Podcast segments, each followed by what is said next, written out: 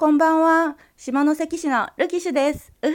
8月20日火曜日夜中に撮っています。なぜ撮ってるかというと、第4回の萌え語りのところで、弱虫ペダルについて語りそびれていたものがありますので、改めておかわりということで語りたいと思います。それでは、ルキシュの彩り5、始まるよはい、前回弱虫ペダルのところで自分でもなんで言い忘れてたか不思議でならないんですけれども金あらが好きです。よく読むの遠あらも読むんですけど金あらも読むし遠巻きも読みます。この3つが私の中で大好きなカップリングなんですけどなぜか金あらだけ喋りそびれてるっていうのが自分で聞き直して分かりましたので金あらだけではないですけど金あら中心に今回は語りたいと思います。よろしくお願いします。で金あらなんですけどやっぱりベースになるのは福ちゃんへの荒北くんの愛情だと思うんですよね。で高校生の時に特にそういうボーイズラブ展開がなくわちゃわちゃしつつやっぱり福ちゃんに対して特別な思い入れがある荒北くんが大学に入って今まで高校の時はあの面倒見ることが多かったお兄ちゃんの荒北くんが部長金城さん部長だった金城さんの包容力に惹かれるっていうようなパターンが個人的に大変美味しく感じています。なのでこう特に、えーと、新海君とかああの福ちゃんと何もなくていいんですけどそういう2人が「え荒北俺たちの時とちょっと対応違うじゃん」みたいな感じの大学編が好きです。でそういうのを中心に考えた時に遠巻きと金あらってすごい相性がいいと思うんですね。それぞれ、えっと、同じ学校だった同じ学校だったこうそれぞれがいるっていうところでで県カップル、まあ、金あら遠あらの金あら金あら遠巻きの場合はカップルではないんですけど東堂君と荒北君もなんだかんだ言って仲良しっていうところもあるので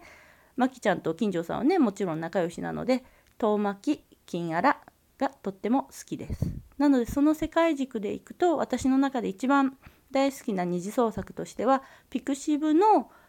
言っていいのかな？えっ、ー、と「飯屋荒北」っていう小説があるんですけれども二次創作のそちらの方がすごく好きな世界観になってます。で中心なのは金荒なんですけど周りでわちゃわちゃと楽しくあの箱学も総北も出てきて楽しくやってます。もちろん町宮くんも出てきます。でその中でカップリングとして存在しているのは遠巻とあの今泉くんと小野田くんのところぐらいですね。あとはそんなカップリング色が濃く出てないので私の中ではあとはもうなんとなくで楽しくわちゃわちゃとそれぞれが楽しく過ごしているっていう様子になります。ちょっとそうですね何て言ったらいいのかわからないんですけれどもそのみんなが一つの場所に集まれるっていう場所を荒北くんがお店という形で作ってるので飯荒北なので。でそこに近所さんも住んでるし近くに、えっと、友達も住んでるっていうことで楽しく過ごしている小説になります。もう何回読み返したかわからないんですけどすごく好きでもう結構長くあの書かれてる小説なのでピクシブで興味がある方は見てください。私のおすすめです。でその中で金アラがやっぱり小説なので事件とかにも巻き込まれていくんですけどそこでやっぱり見せる金城さんの包容力にキュンってするんですよね。でその金城さんの包容力の中に直江美を感じるっていうのが私の原点になります。でその直江美を感じるからより金城さんが好きだし金城さんが何かするたんびに荒北くんもキュンってなるところが好きです。もっとゆっくり喋ろうと思ってたんですけど萌え語りするとだんだん早口になっていくっていうのを今すごく実感しているところです。もうちょっとゆっくり喋りたいなと思うんですけどこのままのスピードで話したいと思っています。で金城さんと荒北くんの金荒なんですけどいろんなパターンがあってやっぱりえっと新海くんとかと何かがあった荒北くんバージョンもあるし何もなかった荒北くんバージョンもあるし高校生の時から出会う荒あの金あらっていうのもすごい美味しいなと思ってます。で高校生で出会うっていうともうやっぱり学校が違うじゃないですか。で箱学は寮なのでわちゃわちゃやってて福ちゃんは福ちゃんで荒北区の中では神様なので大事に思っててそこにちょっと嫉妬する金城さんとかっていうのも結構面白くて好きです。で最近の設定だとやっぱり LINE だったりメールだったり動画配信であったりとかこういうラジオトークももちろんあるぐらいなのでそうやって音声アプリで会話したりとかもできるので昔の二次創作と違ってもう簡単につながれるんですよね。昔の二次創作って結局まだスマートフォンであったりとか携帯電話が普及していなかった頃学生はまだ携帯持ってなかった頃の二次創作とかになると公衆電話寮の公衆電話から近所さん家にかけるみたいなパターンになるじゃないですか。それが今はみんなスマホを1台以上持ってるっていう世界なのでもう簡単に連絡が取れちゃうのでまきちゃん経由でこう連絡先を知るとか東道経由で連絡先を知るからもう2人で出かける約束してオープンキャンパス2人で行っちゃうみたいなそういうのもすごい最近っぽくてスピーディーな関係になって好きですね。やっぱりそういうのも今の時代にあって二次創作っていうのはそういうところがすごくこう楽しめるんだなって思ってます。でそれをやいやいやいや言う東堂くんとかもすごく好きでそれをまきちゃんに荒北が最近なんか楽しそうなんだみたいなことをうちって知らんがなみたいな感じになるのもすごく好きです。なので金アラと遠巻きの世界観は個人的には大事にしているところです。そうですね金城さんの話をすると私もともと坊主ってあんまり好きじゃないんですよね。なんか別に長髪が好きとか髪型にそんなこだわりなかったんですけど坊主って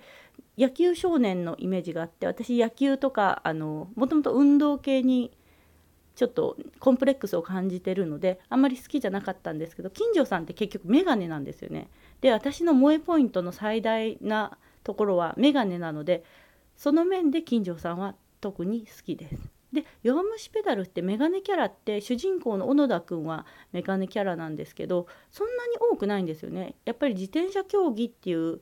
競技の影響なんですか？影響っていうか競技だからなんですかねやっぱりメガネキャラって少なくってあの箱学にメガネキャラいないですよね。で総北は、えーと、小野田くんがいて金城さんが、まあ、半分サングラスキャラなんですけどいるっていう感じでメガネキャラが少ないのが不思議だなと思ってもうちょっと眼鏡出せばいいのにって思ってます。で長髪キャラに関してはもうまきちゃんが長髪キャラのトップに立ってるのでもうこれ以上はいいかなでも黒髪の長髪ストレートも欲しいなって沖合に聞きながら思ったりもするんですけどそこはもう私長髪キャラはどっちでもいい方なので黒髪サラサラストレートが個人的には好きなので今泉くんとかも好きです。で小野田くんもどっちかいうと坊主なので私の中で初めあんまり好きでなかったっていうかそんな興味がなくって「弱虫ペダル」も長々読んでなかったんですけど小野田くんにメガネポイントはあるけれどそんな萌えを感じなかったので読んでなかったんですけどこんだけ盛り上がってるんなら面白いに違いないと思って読み始めた。すっごい面白くてなんで読まなかったんだろう私っていうような作品が読むしベタです。本当もっと早く出会いたかったなって思うんですけど私がハマった時にはある程度二次創作が豊富に揃ってたのでそれはそれで美味しかったです。ハマりたての時に二次創作がすぐ読めるっていう世の中ってありがたいなって思ってます。もうほ本当皆様神なのでどれ読んでもひたすらいいねを押すみたいな形になってます。でそうですね。二次創作は基本的に私小説ばっかり読んでて漫画はそんなに好きな絵師さんとかのは見るんですけどあんまりあっちこっち見てなくって決まった方を見るようにしてます。で今回「弱虫ペダル」でちょっと話だんだんずれていってるんですけど「弱虫ペダル」で「炎のミラージュ」の時に大好きだった漫画家さんが「弱虫ペダル」にいらっしゃってもう感動の出会いですよね一方的に。あんだけ好きで今も同人誌あのこっそり持ってるんですけどその漫画家さんが途中なんか戦国バサラに行かれてたみたいなんですけど私戦国バサラ行ってないので私の中でその漫画家さん勝手に行方不明だと思ってたんですけどまあ「弱虫ペダル」で出会えてすっごい嬉しくてもうブックマークしまくりですよね。もう今ツイッターのフォローもしてるのであの安心してあの見てられるんですけどその方は遠巻きなのでもうまきちゃん東堂さんのその神絵師のが見れるっていうことでもありがたくてありがたくてたまりません。でその方を中心にえーと、漫画家さんだったりは「弱虫ペダル」多少絵は見絵とか漫画は見てるんですけど基本的には小説で私二次創作は読む方です。やっぱり絵って好みもあったりとかするんですけど小説ももちろん文体の好みもあるんですけど小説の方が結構行間読んだりとか雰囲気が自分の方で調節できるので好きだなって思ってます。で小説の方も好きな方いっぱいいらっしゃって Twitter のフォローとかもさせていただいてますので楽しく今も、えーと、更新されるたびに読んだり更新されなくても過去作品読んだりして楽しんでます。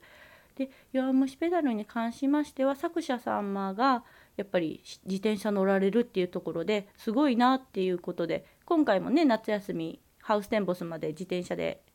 スタートがどこだったかちょっと記憶がないんですけどスタートして行かれてるのでやっぱりそういうアクティブな作者って好きだなってテニスのおじさんもねもねもちろんすごいアクティブな作者なのでそこでやっぱりテニスとヨアペダで両方楽しく作者様も含めて見ています。さて金アラの話をするって言いながらだんだん脱線して最終作者様すげえっていうところに落ち着きましたこの話のテンションで本当に放送していいのかな？出していいかなと思うんですけど聞いてる人が少ないっていうところで安心して出したいと思いますそれではもうすぐ11分になりますのでこれで第5回のえーと、萌え語りおかわりを終わりたいと思いますこういう語りだったらいくらでもできるなっていうのが分かったので需要供給とか全然考えずに好きなことを好きなように吹き込んでこれからも行きたいと思います。それではお聞き苦しいところもありましたがありがとうございました。ルキシュでした。さようなら。